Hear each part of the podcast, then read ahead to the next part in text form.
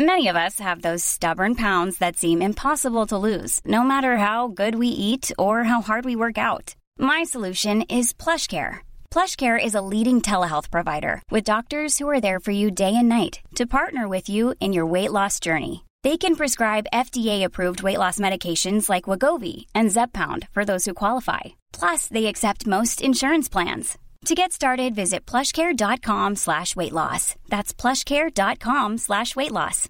This is Paige, the co-host of Giggly Squad, and I want to tell you about a company that I've been loving, Olive and June. Olive and June gives you everything that you need for a salon quality manicure in one box. And if you break it down, it really comes out to $2 a manicure, which is absolutely insane. It's also so easy to get salon worthy nails at home with Olive and June. The difference between how your nails used to look when you did them yourself and now with the Manny system is a complete game changer. The best thing about Olive and June too is it's a quick dry. Dries in about one minute, lasts for five days, and full coverage in up to one to two coats. Visit oliveandjune.com slash perfectmani20 for 20% off your first system. That's oliveandjune.com slash perfectmani20 for 20% off your first system.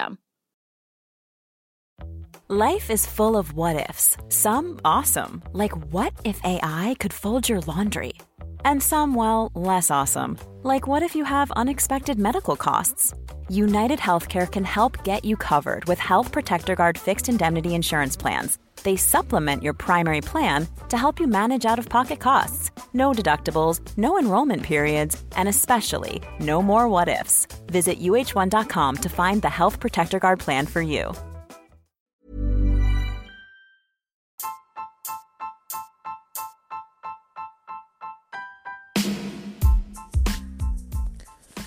Hola chicos, espero que estén extremadamente bien. El día de hoy los residentes de pediatría nos van a explicar dos de las patologías más importantes a nivel respiratorio. Estas son la apnea neonatal y la taquipnea transitoria del recién nacido. Espero les guste.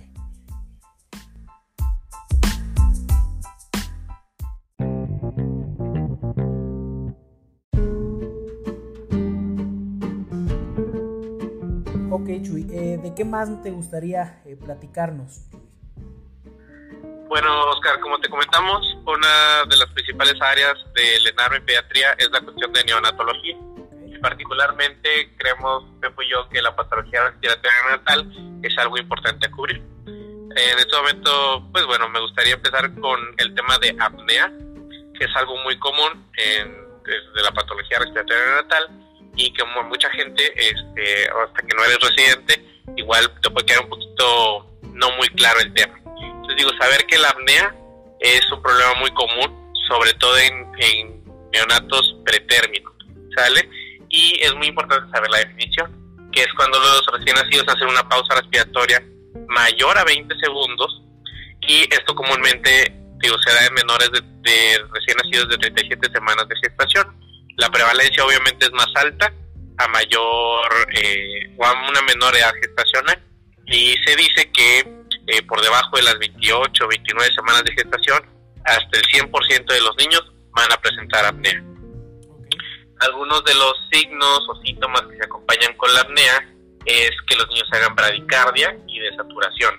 La desaturación, pues bueno, eh, como una saturación de oxígeno menor a un 80-85%, y la bradicardia como una frecuencia cardíaca menor a 80 latidos por minuto o bien menor a dos tercios de una frecuencia cardíaca basal, es decir, un recién nacido que normalmente maneja una frecuencia cardíaca de 120 latidos por minuto, pues una disminución por abajo de 80 se consideraría bradicardia o un niño tal vez eh, prematuro que maneje una frecuencia cardíaca de 150 latidos por minuto, pues tal vez una frecuencia cardíaca por debajo de, 100, pues igual consideraríamos una bradicardia.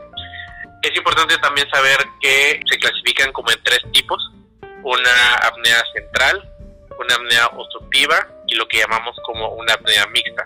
La apnea central tiene que ver completamente con la inmadurez del centro respiratorio y pues ahí completamente se da el cese del esfuerzo respiratorio, ¿verdad?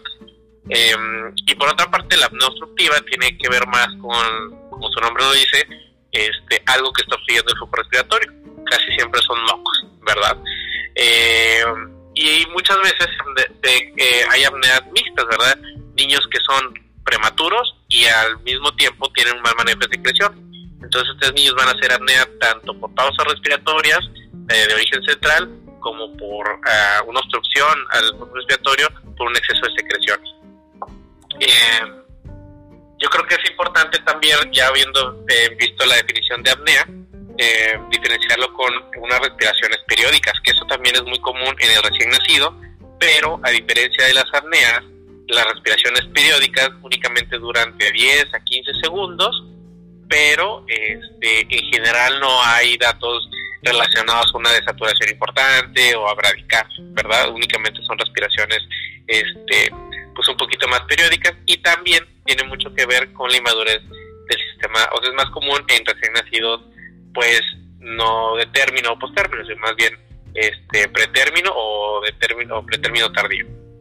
Em, un poquito hablando sobre la incidencia, eh, lo más común es que la apnea sea de forma mixta a un 50%, hay una apnea eh, central como en un 40%, y obstructiva hasta en un 10%, pero tomando en cuenta siempre eh, que un factor importante es la prematurez. Em, hablando un poquito de fisiopatología, como ya te decía, eh, lo más importante de esto es la cuestión de la inmadurez. Eh, la apnea siempre va a ser más común en recién nacidos pretérmino y eso tiene que ver con cuestiones de quimioreceptores a nivel del sistema nervioso central. Pero bueno, para fines de NARP eso no va a venir, solo para que sepan que tiene mucho que ver con eso. Eh, y algo muy importante es qué hacer cuando tienes un niño con apnea, porque la apnea únicamente eh, por sí sola no es como un diagnóstico, es decir, sí puede representar a un paciente eh, prematuro, pero muchas veces es un signo secundario de otro proceso de base. Es decir, tú puedes tener un niño que tenga una patología neurológica, por ejemplo, que tenga una hemorragia interventricular, o que tenga una neuroinfección y tú puedes encontrar como signo acompañante la apnea. Puedes tener también un niño que esté con un proceso neumónico, que tenga una deficiencia surfactante y te va a dar también una apnea. Puedes tener niños que estén empezando con un proceso de enterocolitis al principio o incluso ya más grave y pueden presentar apnea o bien cuestiones incluso metabólicas. Eh, yo hace un año este, me tocó recibir un paciente de 34 semanas aquí en, el, aquí en Monterrey y teníamos, eh, teníamos un niño que tenía dificultad respiratoria. Posteriormente eh, la dificultad respiratoria progresó e incluso llegó a ser una apnea. Le tomamos una gasometría venosa y traía una glucosa en 20. Corroboramos esa glucosa con una capilar, este, igual estaba en hipoglucemia eh, lo que hicimos fue poner un catéter umbilical de forma urgente, pasamos a un bolo de, glucosa y con eso mejoró la cuestión respiratoria. Entonces es muy importante eh, saber que la apnea no es solo eh, como tal una enfermedad este, primaria, sino también es muchas veces una manifestación de otro proceso que se está instalando o está instalado en un paciente. Bueno, el diagnóstico, les comento, básicamente es clínico, eh, es evidenciar esta, las cuestiones de la pausa respiratoria, el acompañamiento a veces de bradicardia, de saturación. En teoría no, no necesitas hacer un estudio para, para diagnosticar esta apnea. Lo que sí es importante es los estudios eh, acompañantes para diagnosticar el origen de esa apnea, ¿no? Entonces, si tú piensas que tu paciente puede tener un proceso de sepsis, pues cultivos, zona metemática, PCR, etcétera si tú piensas que el origen de la apnea puede ser una, una cuestión metabólica, como en el ejemplo que les puse ahorita, pues cuestiones como glucosa y demás. Y si piensas que puede ser algo neurológico, pues de un ultrasonido transpantanelar, electroencefalogramas, algo por el estilo. Y nada más para concluir, pues el manejo es, eh, como ya lo comenté, dependiendo de la causa. Cuando es meramente una cuestión de madurez eh, del centro respiratorio, lo que usamos casi siempre son metilsantinas, específicamente la cafeína. Eh, la cafeína estimula el centro respiratorio y de esa manera pues eh, disminuye la incidencia de la apnea. Em, la cafeína se usa como una dosis de impregnación de 20 miligramos por kilo por día y de ahí un mantenimiento a 10 miligramos por kilo por día. Y esta cafeína pues se suele mantener este, hasta las 35, 36 o hasta 37 semanas de gestación, corregidas obviamente, ya cuando pues hay una cierta madurez del sistema nervioso central. Eh, a veces esta cuestión, el tratamiento con la cafeína se puede prolongar un poquito más en, pues, en niños pues que obviamente fueron más prematuros, ¿verdad?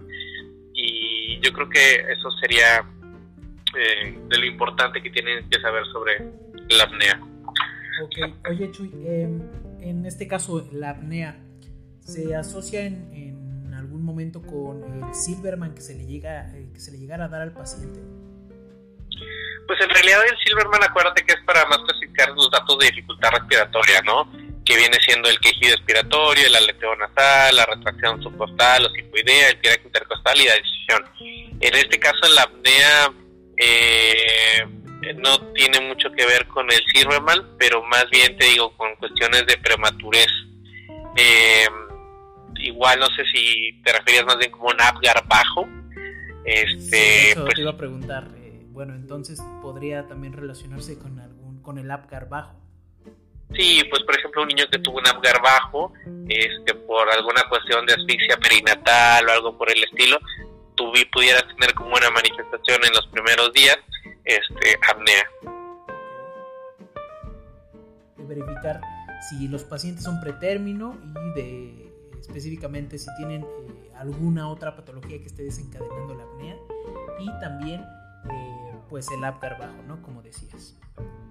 Sí, yo creo que las perlas de, de, este tema de apnea, te digo, es la incidencia entre, entre la mayor prematurez, mayor incidencia de, de apnea. Definitivamente los niños menores de 29, 28 semanas en un 100% la van a presentar. Este, saber que la apnea, saber el diagnóstico de apnea, es decir, la definición sobre la pausa menor a 20 segundos y que muchas veces se acompaña de bradicardia y de saturación. Saber que la apnea también puede ser una, pues una patología como tal única, eh, muchas veces se presenta como consecuencia de otras patologías metabólicas, infecciosas, neurológicas y eh, saber que, que, el tratamiento de base eh, o el mejor tratamiento es la cafeína, que es una metilxantina y el objetivo de esta cafeína es estimular el sistema nervioso central este, y el tratamiento pues se lleva hasta que el niño tenga una madurez eh, pues ahora sí neurológica hasta las 36, 37 semanas y una vez que suspendes la cafeína te tienes que esperar hasta 5 o 7 días para ver que el niño no, no, recaiga y no vuelva a hacer nuevos episodios de apnea. Ok, ok Chuy, pues muchísimas gracias por, por abordar ese tema. Gracias a ti Oscar, espero que para la audiencia sea, haya sido eh, la importancia y haya quedado claro el tema. Eh, si quieren empezando un poquito con la taquipnea transitoria, eh, de las perlas o lo más importante que considero yo de, esta patología, pues recordar que se caracteriza por una dificultad respiratoria que generalmente va a ser leve y autolimitada, ¿no? Esto se va a relacionar sobre todo en recién nacidos a términos o prematuros tardíos eh, debido a un retraso en la absorción de líquido pulmonar fetal, que bueno, esto este, está a cargo de, de unos canales dependientes de sodio. Eh, los factores de riesgo o que van a aumentar eh, el riesgo de, presentar la taquimia transitoria, pues es la cesárea, por eh, prácticamente sacan al bebé demasiado rápido y no dan tiempo a que este líquido que está dentro de los pulmones se, pueda absorber o los inclusive los partos vaginales que se dan de manera rápida también pueden ser un factor de riesgo para presentar eh, taquimia transitoria. Eh, dentro de las características más importantes, yo creo que está la radiografía. Debemos recordar que, eh, bueno, un punto muy importante es que todo eh, recién nacido prematuro o, que tenga dificultad respiratoria, hay que tomarle una radiografía AP de tórax. Y esto nos puede eh, ayudar mucho a ver qué tipo de patología tiene. Que, tiene. en este caso, en la taquipnea transitoria, los bebés se caracterizan por tener velamiento, que prácticamente es un aumento de la densidad pulmonar y por tener algo eh, que es muy característico de esto que se llama cisuritis, que es líquido en fisuras, que bueno, prácticamente es lo que causa toda la patología, ¿no? Que no se absorbe este líquido. Eh, en cuanto al tratamiento, pues prácticamente el tratamiento de la taquimia transitoria eh, es, es, de soporte, generalmente con oxigenoterapia, inclusive en los casos ya muy graves, pues recurrir a, otras modalidades eh, de ventilación como mecánica no invasiva, como lo es el CPAP o inclusive ya ventilación mecánica invasiva. Y bueno, recordar que es autolimitado en la mayoría de los casos. Generalmente van a eh, va, a tener una resolución de 24 a 72 horas. Entonces, pues prácticamente nada más es, o sea, mucho el tratamiento es nada más estar en observación, ¿no? el soporte y, observando y revalorando al, al recién nacido.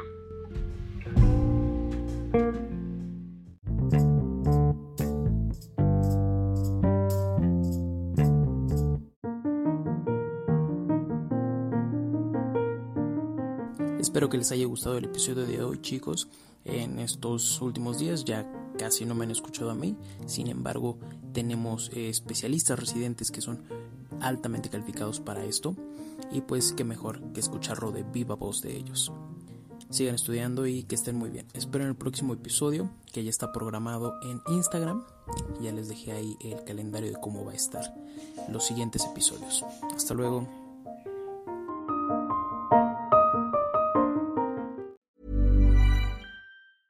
Ever catch yourself eating the same flavorless dinner three days in a row? Dreaming of something better? Well, HelloFresh is your guilt-free dream come true, baby. It's me, Kiki Palmer. Let's wake up those taste buds with hot, juicy pecan-crusted chicken or garlic butter shrimp scampi. Mm. Hello Fresh. Stop dreaming of all the delicious possibilities and dig in at HelloFresh.com. Let's get this dinner party started. Hey, it's Paige DeSorbo from Giggly Squad. High quality fashion without the price tag. Say hello to Quince. I'm snagging high-end essentials like cozy cashmere sweaters, sleek leather jackets, fine jewelry, and so much more. With Quince being 50 to 80% less than similar brands. And they partner with factories that prioritize safe, ethical, and responsible manufacturing. I love that. Luxury quality within reach. Go to quince.com slash style to get free shipping and 365 day returns on your next order. Quince.com slash style. Hey folks, I'm Mark Marin from the WTF podcast, and this episode is brought to you by Kleenex Ultra Soft Tissues your ally to help tackle your allergy symptoms this season. I love the change of seasons, but nobody loves pollen and all those other things floating in the air that make you sneeze during this nice weather. Kleenex Ultra Soft tissues are hypoallergenic and allergist approved. So fight back against watery eyes and runny noses without worrying about irritating your skin. For this allergy season, grab Kleenex and face allergies head on.